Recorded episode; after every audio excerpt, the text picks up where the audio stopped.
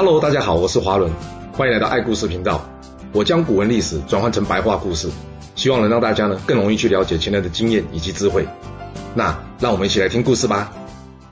我们上次说到呢，秦二世想要出宫去走走玩玩，而赵高呢，当然也是配合他啦。这秦二世接着说：“诶，不过我年纪轻轻，又才刚登上帝位，别说朝中大臣听不听我的，恐怕秦首也不一定归顺啊。”这赵高接着说：“陛下，这点您不用担心呐。我们就说先帝吧，他巡视郡县，目的就是要显示秦国强大，并且呢，用威势让海内外的人民臣服。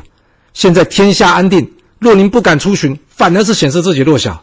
我怕这样啊，才会让天下臣民无法臣服于您呢。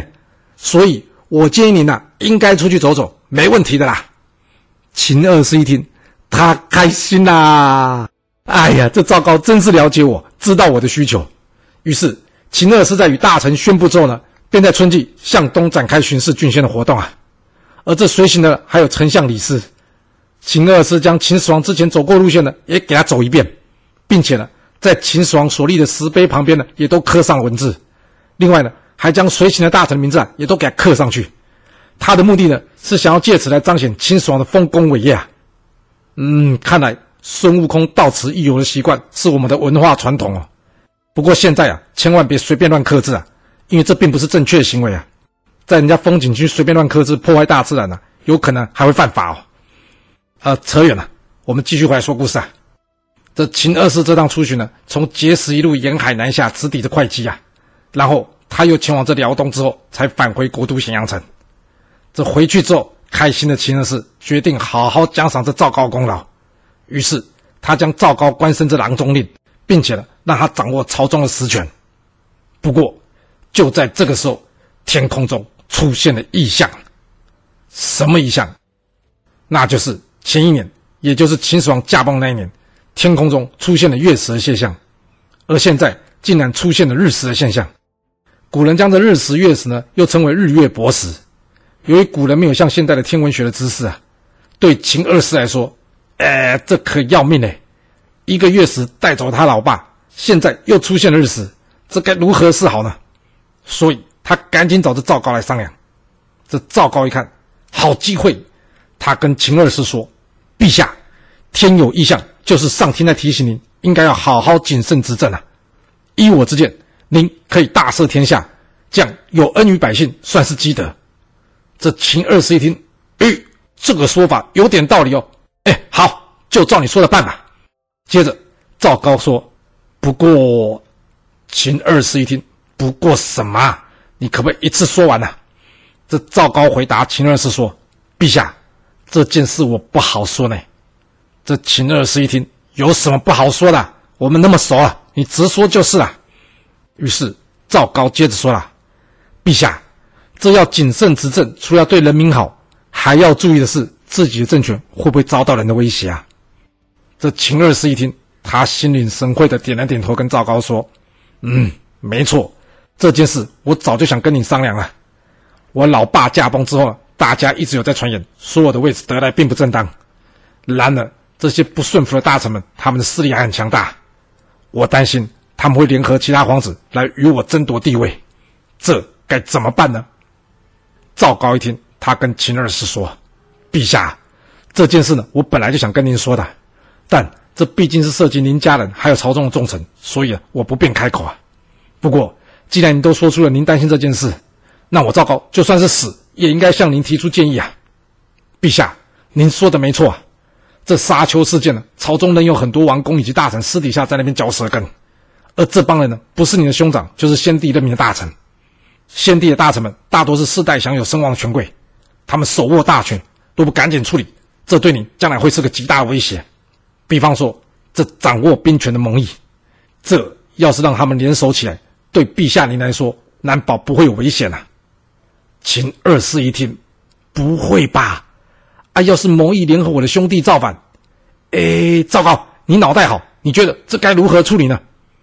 赵高回答秦二世说：“陛下，我大秦可是有连坐法的，我建议就利用大秦的刑法。”将这些有罪之人的宗族呢，全部给连坐，然后将他们一个一个给处理掉，直到灭了他们宗族。那至于你的兄弟，只要对您的位置有威胁的，我们也不能放过。解决了这些人，朝廷就可以腾出许多位置，然后我们可以将这些位置分配给那些原先贫穷或是卑贱的人，让这批人呢代替原先先帝时代那些老臣。而这些被提拔上来的人呢，他们对陛下您一定会感恩戴德，誓死效忠啊！这样，陛下您就可以高枕无忧了。秦二世一听，哎，你说的很有道理哎，我应该要任用一帮自己的人。哎，糟糕，这件事就交给你去办，好好处理，知道吗？那还记得当初赵高是怎么被秦始皇看上的吗？是的，他的专长就是搞司法审判的啊，所以他在得到秦二世的命令之后呢，开始滥用司法权力，展开肃清异己的行动啊。而他的头号目标不是这个当初判了他死刑的蒙毅。是，赵高想，这蒙毅除了判处他死刑，更重要的是他是蒙恬的弟弟，他手中握有兵权，若不解决掉他，搞不好哪天他叛变带兵进攻，那倒霉的就是我赵高了。不过，毕竟蒙毅还是大臣，处理起来还是要有一定的程序的，所以赵高在朝会的时候向秦二世建议，他认为蒙毅有罪，同时为了秦国安全，应该要解决掉的蒙毅啊。那秦二世。会准吗？对秦二世来说，他享乐都来不及啊，哪有时间管你赵高想要除掉谁啊？于是他当场准了赵高所请了。然而就在这时候，突然间有人站出来大喊：“等一等！”秦二世一看，诶，原来是他哥哥小孩子婴呐。他问子婴说：“哎，子婴，你有什么意见吗？”子婴回答秦二世说：“启禀陛下，蒙氏一族为开国功勋啊。”要是没有明确的罪证，就遭到处决，除了会使所有大臣都心灰意冷，这对秦国绝非好事啊！这秦二世一听，切，什么好事不好事啊？只要对我有威胁的，就是对大秦有威胁，那就该死啊！赵高，这件事交给你办就是了。在得到秦二世的命令之后呢，赵高火速派遣使者前往这代地拘拿这蒙毅。这蒙毅被这突如而来的举动啊，搞得莫名其妙。他问使者：“哎，你要拘拿我，我犯了什么罪啊？”这使者告诉蒙毅说：“当初先皇要立太子，结果你百般阻挠，这就是你的罪。”蒙毅一听，哇，我有没有听错啊？以我的官阶，先皇怎么可能跟我讨论立太子这种大事啊？你要不要查清楚啊？这使者告诉他说：“不用查了，陛下说你有罪就有罪，你就认命点吧。”就这样，蒙毅一命呜呼，做了个冤死鬼啊！在解决了蒙恬、蒙毅两兄弟之后，接下来。赵高大杀秦国的王室宗亲，同时遭到连坐牵连的人不计其数。而被杀了秦国王室公子之中啊，其中有一位叫做姜吕的，他不服秦二世的判决，他认为自己一直都有奉公守法，所以他不肯认罪，并且呢，要这秦二世派来执行刑罚的使者，给他一个说法。嗯，看样子他大概不知道蒙毅的状况哦。没错，这使者拿一样的话告诉他：啊，陛下说你有罪就有罪。我告诉你，我是来奉命执行刑罚的，不是来跟你讨论事情的。这公子姜吕一听，这还有没有天理呀？人家说欲加之罪，何患无辞？然而现在这胡亥连个道理都没给，就要杀手足兄弟哦。于是他难过的与另外两位兄弟呢一同拔剑自刎了。而除了他之外呢，还有一名叫做嬴高的公子啊，看到这状况之后呢，他想要逃出咸阳城，但是呢，他又担心自己家族呢遭到牵连而被灭门。所以百般无奈，他最后上书给这秦二世。他跟秦二世说：“他这辈子吃的用的都是先帝所赐的，现在先帝死了，他觉得他应该要去陪葬了。”这秦二世一看，他大笑跟赵高说：“哎，赵高，你看这什么状况啊？竟然还有人想要自己为先帝去寻葬的嘞！”这赵高回答秦二世说：“陛下，这就对啦，大家连命都顾不了，自然也就不会想要反叛您了。”您现在可以好好的享受人生啊！这秦二世一听也是，哎，不过照这么说，我要是不准这公子高的请求，好像就太不够意思了吼。嗯、好吧，来啊，给我送这十万元的安家费给这公子高，然后呢，让他去殉葬吧。哎，我想哦，秦始皇想都没想到自己的继承人竟然是这个样子啊！那据说秦始皇总共有三十四个孩子，扣掉扶苏以及秦二世啊，这被杀的多达二十六人。也就是说，躲过这一劫啊，只有六个人。而这秦二世呢，先是滥杀功臣，接着呢屠杀宗室，再来呢就是严刑峻法，加强对人民的压迫，以防民变。那看来他就差还没有进行大兴土木这一项，他就可以完全符合当月暴君的基本条件啦。那他会搞工程大兴土木吗？嗯，看来秦二世好像有感应到我们说他没有大兴土木哦，因为他竟然突然间呢要来赶工兴建这阿房宫啊！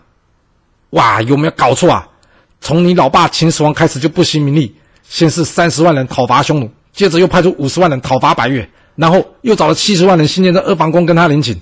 这随随便便只要把上面数字加起来，就已经有一百五十万人了。这都还没加算修长城、筑驰道的。而之后，为了安置各国被抓来的一堆嫔妃，秦始皇又找来一大批人，在这关中附近呢，新建了将近三百座的宫殿。另外呢，在关外新建了四百间的宫殿。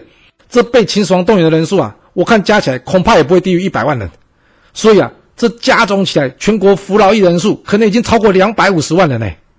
要知道，依据现在不精确的估计啊。当时秦国的总人口数大约也就只有三千六百万到四千五百万人呢。那好了，就算用四千五百万来计算吧，秦始皇当时动员的人数已经超过全国百分之五了。你秦二世还要加大动员幅度哦？啊，这不是往人民的怒火上浇油吗？尤其是你搞这阿房宫要干什么？这一票秦始皇嫔妃都被你秦二世送去给陪葬啊！你盖这么多宫殿，那不是在养蚊子吗？难道你不怕把人民逼得狗急跳墙吗？啊，说不怕是骗人的，啊，因为哦，秦二世还特别征选了五万名勇士啊，到这咸阳城来保护他。这咸阳城中啊，原来就已经有不少不是生产的工作人员了，现在再加上这五万人，那这一帮人的吃喝怎么办？还能怎么办？按照秦二世的智商，他能想到的当然是搜刮民脂民膏来满足他的需求啊。不只是大兴土木啊，更糟糕的是啊，秦二世甚至变本加厉的征用民力啊，前往北方去防止胡人入侵。而这秦国的前手，也就是人民、啊，先是被这秦二世搞到家徒四壁，接下来又骨肉分离。大家想，这样生活还能过得下去吗？那既然过不下去，那你觉得人民会怎么选择呢？总是会有人站出来发声说话了。大家与其痛苦的活着，那还不如奋力一拼，推翻这暴政。成功了，我们就有美好的将来；但若失败了，也无所谓了，反正就是落个死的痛快吧。是，就是在这种恐怖思想一天天增长的前提之下，一场秦朝的民变已经暗暗的正在民间酝酿之中。那究竟会是谁敢站出来对抗秦二世呢？秦二世元年，这场遍地烽火的导火线，或者说导火索，就在这大泽乡，也就是现在安徽省宿州东南刘村集这个地方，被点燃起来了。而带头起事两人。是一位叫做陈胜，以及一位叫做吴广的人。在这，我们要先简单介绍这两人一下。陈胜字涉，阳城人士，也就是现在河南商水西南方的人士；而吴广字叔，阳夏人士，也就是现在河南太康人士。两人呢，都是贫穷农民出身。陈胜年轻时在当人家雇农时候，曾对一同的工作的人说：“嗯，将来要是有一天我有钱了，我一定不会忘了大家的。”而当时大家听到这话，都还在取笑他，说：“哎，我们都是帮人打工的，怎么可能会有钱呢？”听到大家的回复啊，这陈胜并没有泄气啊，他只是低声的摇摇头，并且说出了下面这句著名的谚语：“什么谚语啊？那就是‘燕雀安知鸿鹄之志’，什么意思？就是小鸟哪里能知道大鸟的志向呢？也就是比喻庸俗者无法理解志向远大者的抱负啊。那陈胜会有机会一展抱负吗？一天。这陈胜、吴广两人呢，被接到要征调去服劳役的命令。这命令呢，就是要当地官员派遣九百人前往这个渔阳，也就是现在北京密云西南这个地方进行屯宿。所谓的屯宿呢，就是现在军队驻防的意思啊。要是从现在来看呢，这两人呢，大概是要被派到离家八九百里以外的地方去驻守。哇，这么远哦！啊，那这两人有得选吗？很抱歉，没有钱疏通的两人呢，并没有这么多选择的机会啦。于是，两人分别安安分分的上路，前往这渔阳啊。由于这陈胜、吴广两人身材呢还算高大，所以这带队官员给他们两个一个小领导的工作，也就是呢让他们担任这个屯长。七月，当两人抵达祁县，也就是现在的安徽省宿州市的大泽乡之后，因为接连的大雨，让他们两人无法继续前进。哎，这历史是不是写错了？这两人住在河南，要去河北，应该是往北走啊，怎么会往南跑去安徽？迷航了吗？还是这两人之前已经被分派到安徽去了呢？呃，历史没写，算了，这不是故事的重点。重点是从大泽乡出发到渔阳啊，这距离变得更远了。嗯，这也不是重点，重点就是路途很遥远啊。而他们呢，因为大雨的延误啊，眼看就要迟到啊。要知道，依照当时秦国的法律，这迟到就是要杀头的。哎，这条法律不知道算不算是抄了夏朝大禹杀了巨人防风社那一段哦？要不然怎么那么苛刻啊？迟到就要杀头啊？那先不管这法律的来源呢、对陈胜、吴广来说要命了。还没有立功就要先被杀头，这样太不值得了。所以两人在讨论之后决定了，反正横竖都是一死，而人民呢早就受不了这秦国统治的方式了，干脆我们来号召大家一起来对抗暴秦吧。这样搞不好我们还能有一线生机。